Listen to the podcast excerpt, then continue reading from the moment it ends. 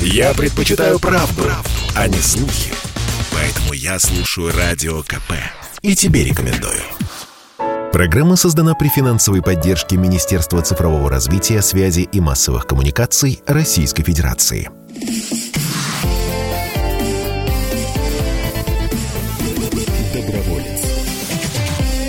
Здравствуйте, друзья. Радио «Комсомольская правда». Как обычно, по воскресеньям в это время в эфир выходит программа «Доброволец». Ее постоянно ведущий Вадим Ковалев а, творит добрые дела за пределами нашей студии сегодня, поэтому программу для вас проведу я, Антон Челышев. А говорить мы сегодня будем вот о чем. Региональные врачи ежегодно направляют в Москву сотни тяжелобольных детей для получения высококвалифицированной медицинской помощи. Лечение этих пациентов может длиться несколько месяцев, а может и 2-3 года. И все это время дети и сопровождающие их родители должны жить рядом с больницей. Конечно, у большинства пациентов э, своего жилья в Москве нет. Более того, у большинства нет и финансовой возможности самостоятельно его арендовать, аренду оплачивать. В связи с этим вопрос, который актуален уже очень давно, где жить детям из регионов, которым нужно лечиться в столице? А, за что москвичи выгоняют э, больных раком детей из многоквартирных домов, если они там снимают квартиру все-таки? И что страшнее, онкологическое заболевание и необходимость лечиться вдали от дома или или, если позволите, рак души, вызывающий черствость и безразличие взрослых. Вот об этом мы и поговорим сегодня а, с автором проекта «Добрый дом», первой в России бесплатной социальной гостиницы для онкобольных детей и их семей Юлией Ромейко, и, детским врач... и врачом-детским онкологом а, Гариком Сагаяном. Юлия, Гарик, здравствуйте. Здравствуйте. Здравствуйте. Юль, давайте начнем с вас. Я знаю, что вы буквально с детских лет с волонтерской деятельностью занимаетесь, и еще живя на Камчатке, создали благотворительный фонд «Спаси жизнь». Вообще расскажите о том, какой путь в волонтерстве, в добровольчестве вы прошли. Ну, это с детства было. Сначала мы с папой бездомных кормили. Я с детства запомнила, что Людей, есть кошек, группа. собак, пожалуйста, уточните. Или всех? Да всех. Ну, вообще чаще, конечно, людей кормили. Вот. И папа всегда с детства говорил, что если есть булка хлеба, ее надо поделить на всех, что надо делиться и благодарить за все, что есть. И вот как-то так получилось. Сама тоже лежала в подростковом возрасте в больнице очень длительное время, почти полгода. Вот, тяжелое тоже у меня заболевание было, и, в принципе, там и дети из детского дома больные были, и, наверное, все-таки оттуда все это пришло. А «Добрый дом» появился как вот идея, мечта, и я поняла, в чем нужно помогать. Это в 2013 году я попала с девочкой подопечной в больницу в Рогачево и уже, получается, побыла в роли мамы, лежала с ней почти четыре с половиной месяца, и тогда я там поняла, что первое, с чем сталкиваются с регионов родителей тяжело больных детей – это жилье что жить надо где-то во время лечения, во время обследования, что лечение это очень длительное, и это очень дорого, если у тебя нет родственников или знакомых. Но даже если есть родственники, а, долгое время, как практика показывает, все равно терпеть никто не будет, потому что у всех свой ритм жизни, людям тяжело перестраиваться. И вот тогда-то вот и появилась уже мечта о том, что должен появиться дом, для со, всех, ну, со всей страны для больных детей, где они смогут жить, учиться и жить, в общем, как дома, чтобы это не как система была, а именно как дома, чтобы дети хотели туда приходить, чтобы им комфортно и удобно было. Ну, идея это, это здорово, но э, от идеи до воплощения, собственно, самый большой путь и проходится. И расскажите, с чего начинали, как идея превратилась в дом на 7 тысяч квадратных метров, есть, насколько я знаю. Вот как вы, как вы так выросли, причем за не очень длительное время? Ну, путь большой, в принципе, на самом деле, это почти 6 лет. Вот сначала мы снимали квартиры, вот, и причем я сняла для камчатских детей, а камчатские уже семьи стали приводить родителей и детей из других регионов. Э, так появилось очень много квартир, но я понимала всегда, что это не выход, потому что жильцы, в принципе, всегда недовольны были. Всегда конфликты были с лифтом. В лифт не запускали, консьержка ругалась постоянно, постоянно писали жалобы. Достаточно много лет мы молчали, не рассказывали это ни обществу как-то.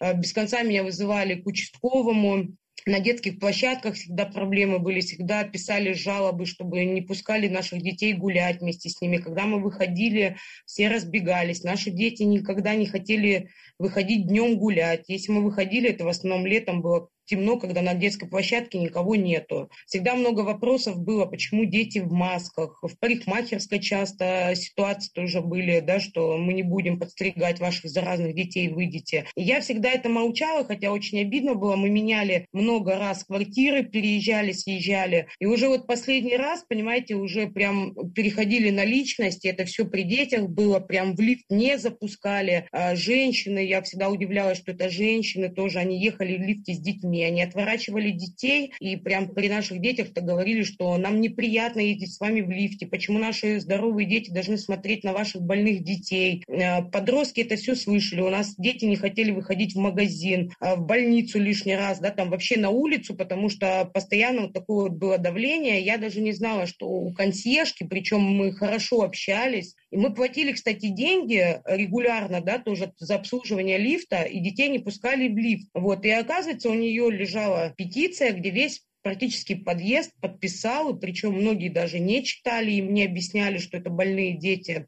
Почти весь подъезд подписал. Участковый меня каждый день вызывал к себе. Вы знаете, я уже написала просто пост в социальных сетях, и буквально через 15 минут уже отреагировал Следственный комитет. Возбуждено было уголовное дело по двум статьям дискриминация, ущемление прав несовершеннолетних. Вот, и нас всех вызывали, допрашивали, это так ну, неприятно было. Но вот э, я вам расскажу, поделюсь, я об этом не рассказывала, что мы все-таки съехали с той квартиры, потому что ничем хорошим это все равно не закончилось. Вроде как вот скандал на всю страну как бы прекратился, да, все думали, что мы мирно, да, как-то урегулировали. На самом деле все равно давление такое осталось, и мы через несколько месяцев переехали с этой квартиры. я понимала, что все равно нужно отдельно стоящее здание, чтобы мы никому никому не мешали, чтобы дети себя комфортно, да, спокойно, да, и в безопасности чувствовали, нам надо где-то отдельно быть. И вот после вот этого скандала наконец-то нас услышали, и вот большое спасибо, что очень много людей поддержало. Вот Анна Юрьевна Кузнецова тогда ходатайствовала, и нам наконец-то Москва, правительство выделили на недалеко, кстати, по логистике от всех федеральных центров э, на Нагорной большое здание, это два здания, почти 7 тысяч квадратов и 2 гектара земли. И вот, ну, это прям, знаете, как рождественское какое-то новогоднее чудо было. Это буквально перед Новым годом, 23 декабря было. Вот, и для нас это прям вообще для всех, для не только для меня, а для всех родителей, детей большой такой нашей страны, прям праздник был, что наконец-то безопасный дом появится для больных детей. А, скажите, пожалуйста, сколько сейчас а, одно, одномоментно дом может принимать детей, точнее не детей, а семей, вот, и я к Гарику Борисовичу э, перейду с вопросом. Сейчас у нас 80 семей проживает, и вот буквально через несколько недель мы еще 30 сможем уже заселить семей. То есть будет 110 семей. Гарик Борисович, а сколько в год детей заболевает онкологическими заболеваниями, где они проходят диагностику? А если есть статистика, мне кажется, что все-таки какая-то, но есть, да? А сколько детей из регионов приезжают в Москву на, на обследование и на лечение? Ну, чтобы просто сопоставить цифры, да, возможности дома и возможности, и, и точнее, и потребности, потребности системой здравоохранения. Ну, я, я, наверное, так скажу, потому что, э, мне кажется, нельзя говорить о том, что вот это потребности исключительно больных детей и их семей, а больше это никому не надо. Я не хочу, чтобы это выглядело именно так. А, да, Гарри Борисович, пожалуйста. Спасибо большое. Хотел, во-первых, поблагодарить э, Юлию Евгеньевну за ее работу колоссальную, которую она проводит. Она действительно помогает всем врачам. Это не только конкретный центр, это все центры, которые находятся в Москве. Это и городские больницы, на базе которых локализуются онкологические стационары. Ежегодно в России, вот, по данным 2020 года, выявлено 3820 детей с онкологическими заболеваниями. И ряд регионов не могут проводить э, полноценную диагностику и направляют детей в федеральные центры а, не только Москвы, но и Санкт-Петербурга в зависимости от того, э, какой субъект работает с каким федеральным центром. Если брать среднестатистические данные, то только на 2021 э, год еще он не закончился, но наш федеральный центр принял около полутора тысячи первичных пациентов, другие федеральные центры, э, например, Дмитрия Рогачева, наверное, примерно э, также приняли. И э, дети приезжают на обследование, которое зачастую проводится амбулаторно. В частности, если мы говорим про пациентов с нейробластомой, то им показано проведение имибиджи-сцинтиграфии, которая проводится только в Москве и Санкт-Петербурге. На это в среднем уходит два дня. Первый день вводят специальный препарат, на следующий сканируют. И а, родители, понятное дело, что они не приезжают в день-день, они приезжают за день до исследования и уезжают а, после исследования на следующий день, а, учитывая, что они хотят получить консультацию у онкологов федеральных центров, что же им делать дальше и какой, какие их дальнейшие действия это все время, это все дни, скажем так, то есть в среднем они а, должны где-то жить а, от э, трех до четырех дней. Вот это минимум. Ходить, это тот это минимум. Ми, угу. это, это, это, мы говорим Давайте сейчас вот просто... сейчас Давайте здесь паузу сделаем. 3-4 дня минимум семьи с детьми должны жить э, в Москве или других э, центрах, других городах, где находятся крупные э, федеральные медицинские центры, проводящие вот те или иные исследования и то или иное лечение. Мы продолжим через несколько минут сразу после короткой рекламы. Оставайтесь с нами, друзья. Чтобы не было мучительно больно за бесцельно прожитые годы, слушай «Комсомольскую правду». Я слушаю Радио КП и тебе рекомендую.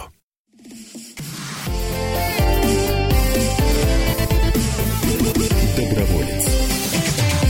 Мы продолжаем. Комсомольская правда, программа «Доброволец». Говорим сегодня о первой в России бесплатной социальной гостинице для онкобольных детей и их семей. Это «Добрый дом», который Э, располагается в Москве. И на связи со студией сегодня генеральный директор благотворительного фонда «Добрый дом» Юлия Рамейко и врач-детский онколог э, Гарик Сагаян.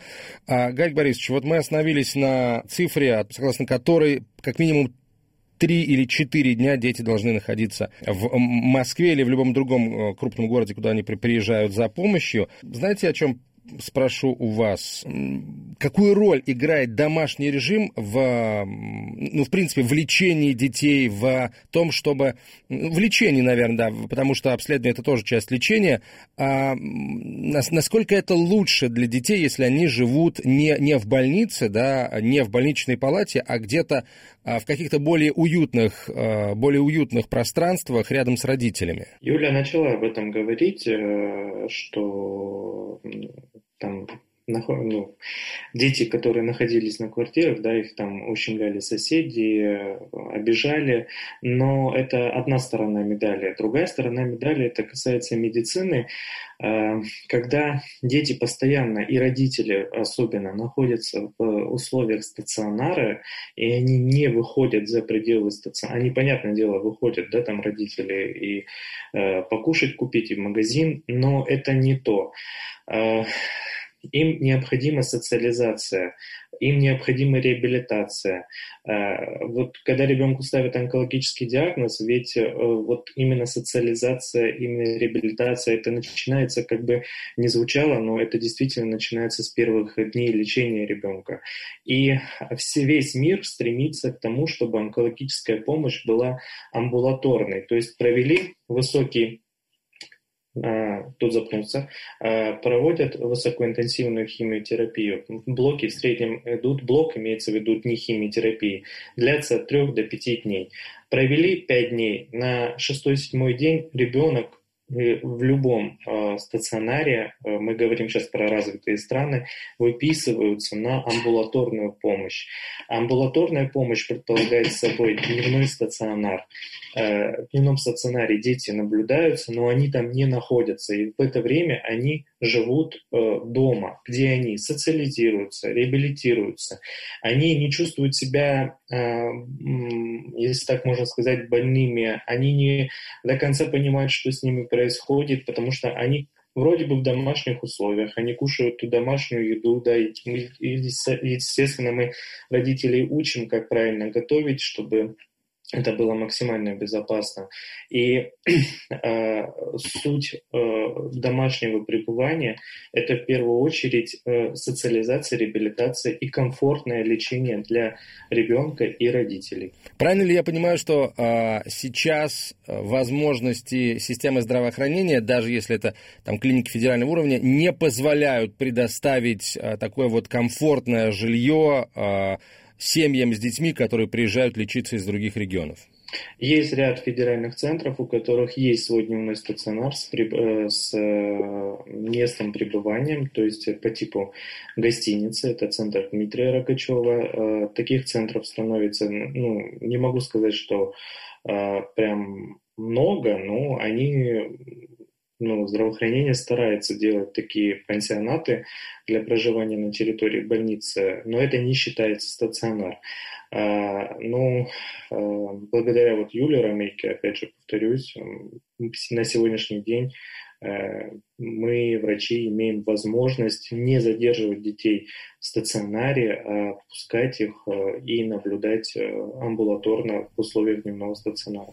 Юля, расскажите, пожалуйста, о том, а, что из себя представляет «Добрый дом» сегодня, какие возможности есть у детей и их родителей, которые в нем живут? Вы знаете, благодаря людям, которые нам помогают, у нас практически есть все. У нас есть дети, то есть помощь рядом, Яндекс Такси. Наши дети подопечные, живя у нас, бесплатно добираются до медицинских учреждений. У нас есть продукты, бытовая химия. У нас работает школа, у нас непрерывное образование. У нас, кстати, в этом году даже есть одиннадцатиклассник, который на золотую медаль идет. В том году было пять выпускников. У нас дошкольное образование дети получают. У нас есть свой даже как мини-сад и огород, как в некий образовательный такой процесс. Мы выращиваем ягоды, помидоры, огурцы, вместе это с детьми. А, и когда нам даже предлагают психологов или психиатров, э, родители часто отказываются, потому что у нас как некая такая реабилитация для них, то есть как бы у нас нету персонала, обслуживающего здания, мы с родителями делаем все вместе. Причем врачи сказали, что это очень важно, потому что э, родители сами трудятся, да, как во благо себе и своим детям, и у них есть возможность отвлечься, переключиться от этого, потому что все равно у кого-то дома был частный дом, да, и мама там в огороде часто была, им этого не хватает. Поэтому в этом году, в следующем году у нас даже появятся свои теплицы уже, они у нас уже есть. Вот, и действительно, как дома, мы все собираемся как большая дружная семья, мы вместе завтракаем, ужинаем, проводим праздники, плачем, э, смеемся, радуемся. Кстати, демографию России поднимаем. В Добром доме уже в этом году десятый ребенок вот-вот появится. Вот, потому что, да, вот бывает, э, семья жила, да, и не знали, что беда случится такая. Вот ждали второго или третьего ребенка, заболел ребенок. Вот, и вместе с нами рожают, мы их встречаем с роддома, живут также с малышами у нас. Последний раз у нас ребеночек 8 месяцев жил. Вот, и, в принципе, все как дома. И вот, когда Гарик Борисович рассказывал про пансионат, это, конечно, хорошо, что на э, базе, да, то есть больница он существует, но там, опять же, не хватает мест. У нас часто также проживают дети а, и у нас немножко все равно отличается. У нас, э, понимаете, это не как система, а действительно как дома. А, да? То есть понятно, что у нас тоже есть свой режим, охрана, да, пропускная система, но все равно они немножечко себя чувствуют как дома. И когда все-таки мы разрешаем, кто длительно проходит лечение, чтобы их навещали папы, э, братья, сестры. Это очень важно, потому что это положительные эмоции, они многие годами не видятся, и мы разрешаем, чтобы они приезжали, вместе там проживали, как такой, как некий семейный, наверное, как кризисный даже, может быть, э, добродом, потому что есть у нас такие семьи, что Э, мама, когда уезжает с ребенком на длительное лечение, вот наша семья, соседи, я совсем недавно узнала, что есть еще там два брата и сестра, и дети сейчас находятся в социальном приюте, потому что их не с кем оставить. Там, конечно, такая трагедия. Мы сейчас решаем вопрос, чтобы детей забрать с приюта, чтобы дети проживали у нас в добром доме, проходили обучение непрерывное, и до конца лечения дети находились с мамой. А, Юль, я знаю, что ваш проект «Онкологика» недавно стал победителем конкурса, организованного Фондом президентских грантов. Расскажите, в чем суть этого проекта, каким еще, э, какой еще способ помогать вы нашли?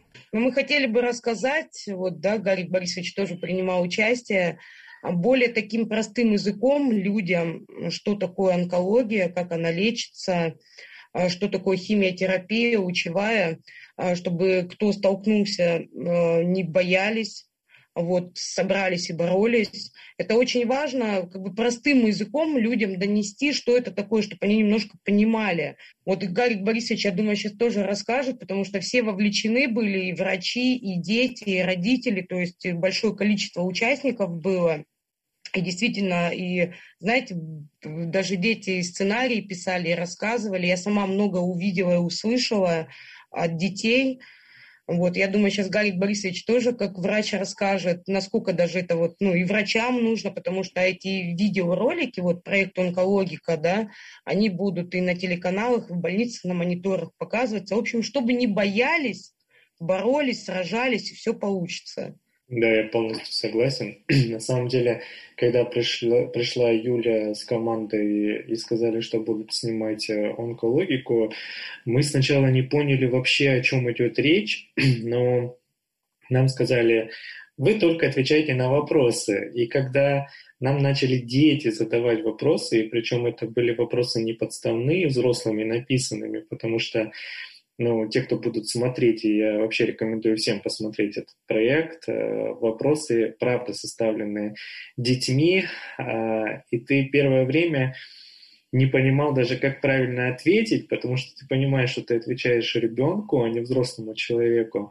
И, знаете, мы настолько все втянулись, все доктора, и неважно, это молодой доктор, либо это доктор, которого 20 лет опыта работы, мы все настолько втянулись, э, это как был глоток свежего воздуха для врачей, потому что все прекрасно понимают, что онкология на первом месте по выгоранию э, среди врачей. Это было такое прям мотивирующий момент э, о том, что мы можем рассказать э, о том, что нам помогали, в частности, Юля, э, правильно построить так речь, чтобы это было просто, несложно, чтобы все понимали, о чем идет речь.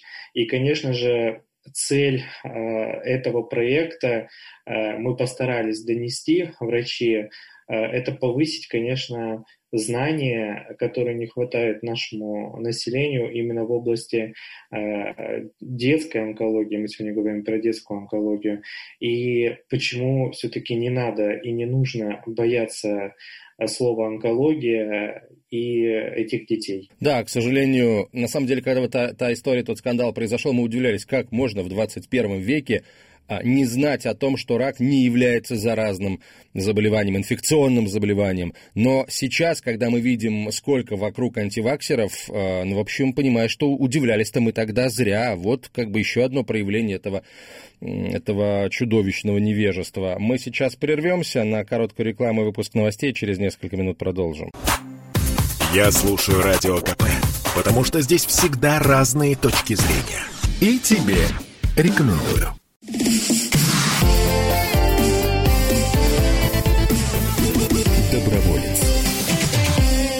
Продолжаем. Комсомольская правда. Программа «Доброволец». Сегодня мы говорим о первой в России бесплатной социальной гостинице для онкобольных детей и их семей «Добром доме». В нашей студии генеральный директор благотворительного фонда «Добрый дом» Юлия Ромейко и врач-детский онколог Гарикс Гаян. Давайте э, сейчас, Юлия, я попрошу вас рассказать о том, а как родители с детьми могут попасть в ваш «Добрый дом», вашу социальную гостиницу, потому что, насколько я понимаю, в общем, отбоя от желающих это нет, и как вы вот выбираете, да, как вы приглашаете к себе? Юлия Евгеньевна не выбирает, она всех берет. Да, естественно, я очень долго подбирал слово подходящее. Что я понимаю, что, э, что Э, я полагаю, вы понимаете, что я имею в виду. Э, Юлия Евгеньевна сказала, что 110 семей может принять добрый дом, но в Москву наверняка приезжает в разы больше семей с детьми, и всем нужна помощь. Многие из них не могут позволить себе снимать жилье в столице, и и так далее. Вот как происходит набор? Ну, с федеральными центрами обычно мы уже договариваемся, допустим, мы меняемся.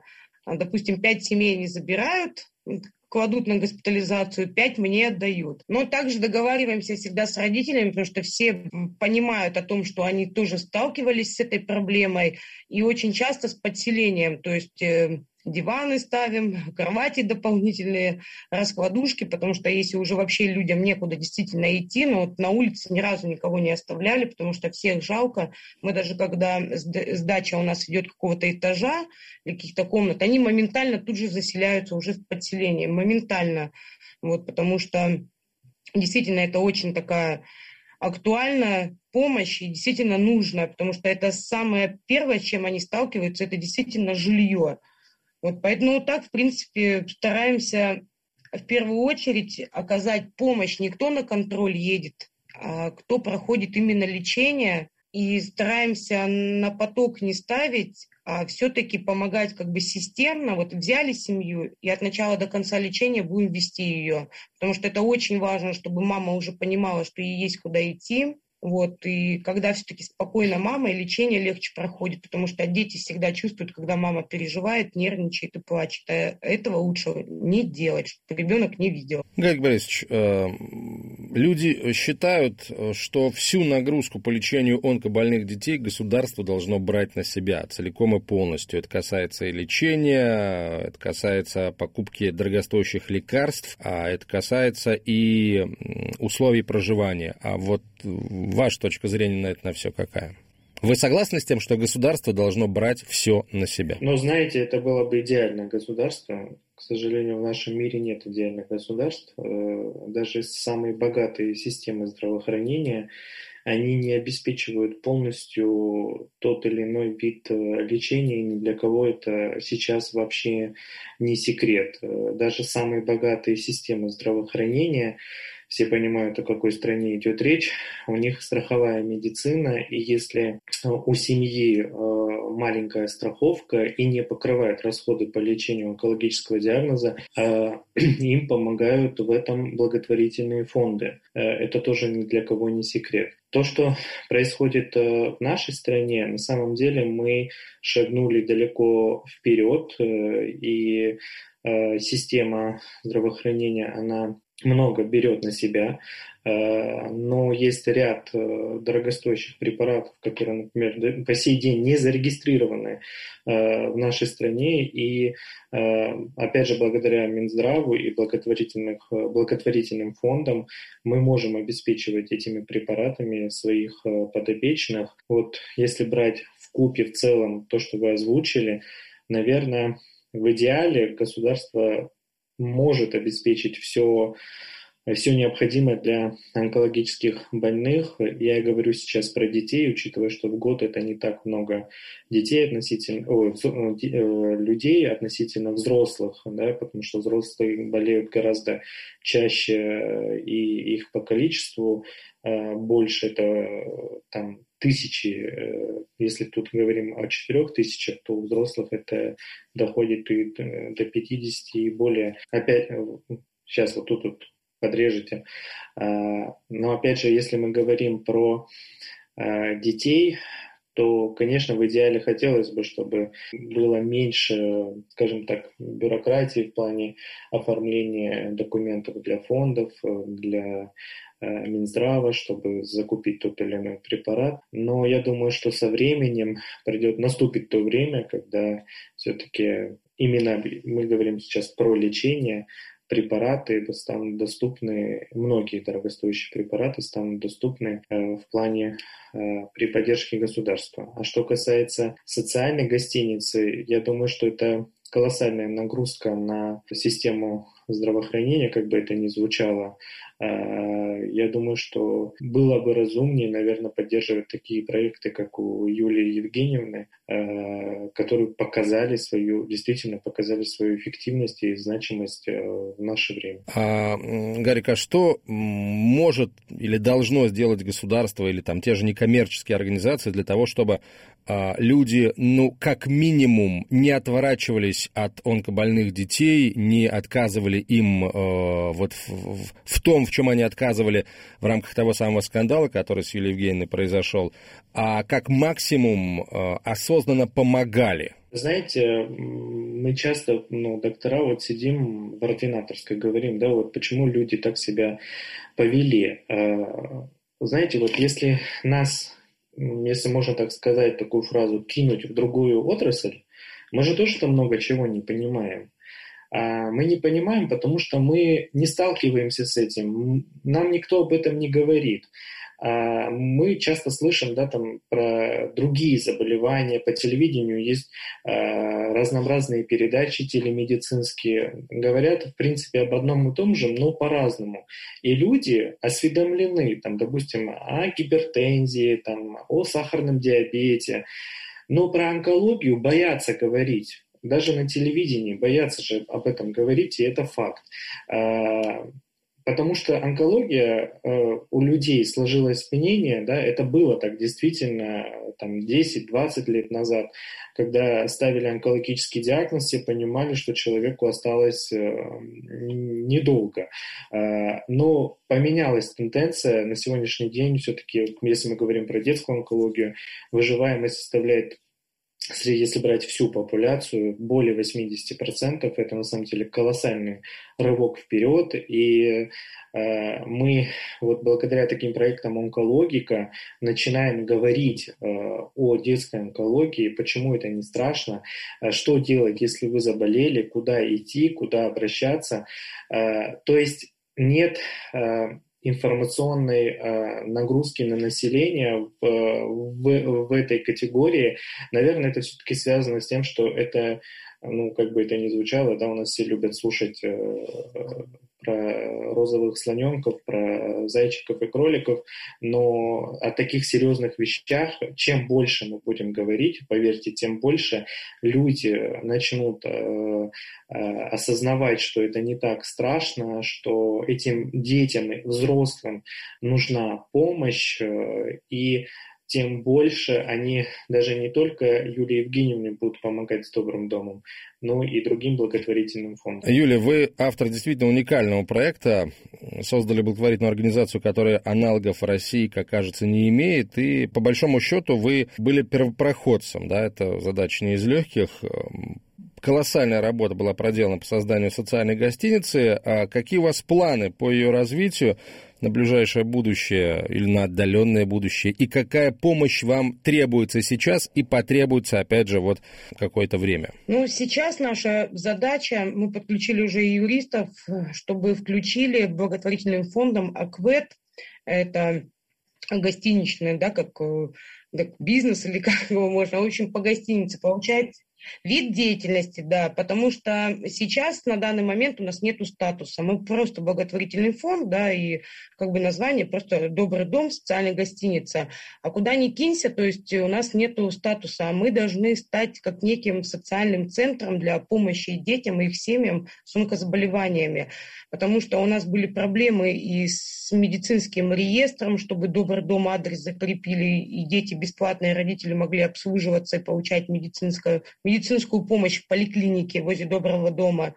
Вот. А так вот э, завершаем э, первого корпуса уже ремонт и будем приступать ко второму. Благодаря группе компании «Самолет», это первая крупная компания, которая действительно поняла, что какая-то проблема о том, что нужно помочь, и зашли и помогают.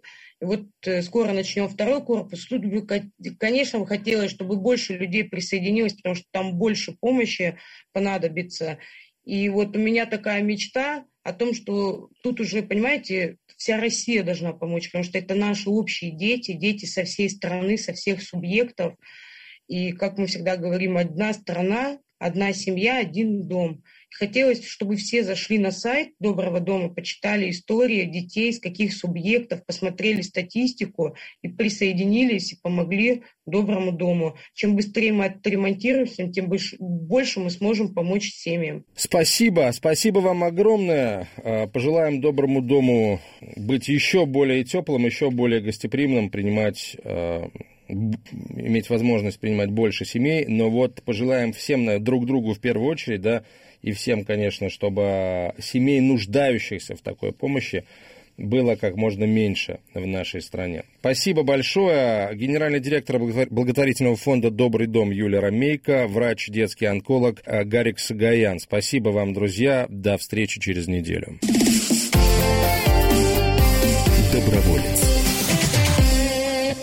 Программа создана при финансовой поддержке Министерства цифрового развития, связи и массовых коммуникаций Российской Федерации.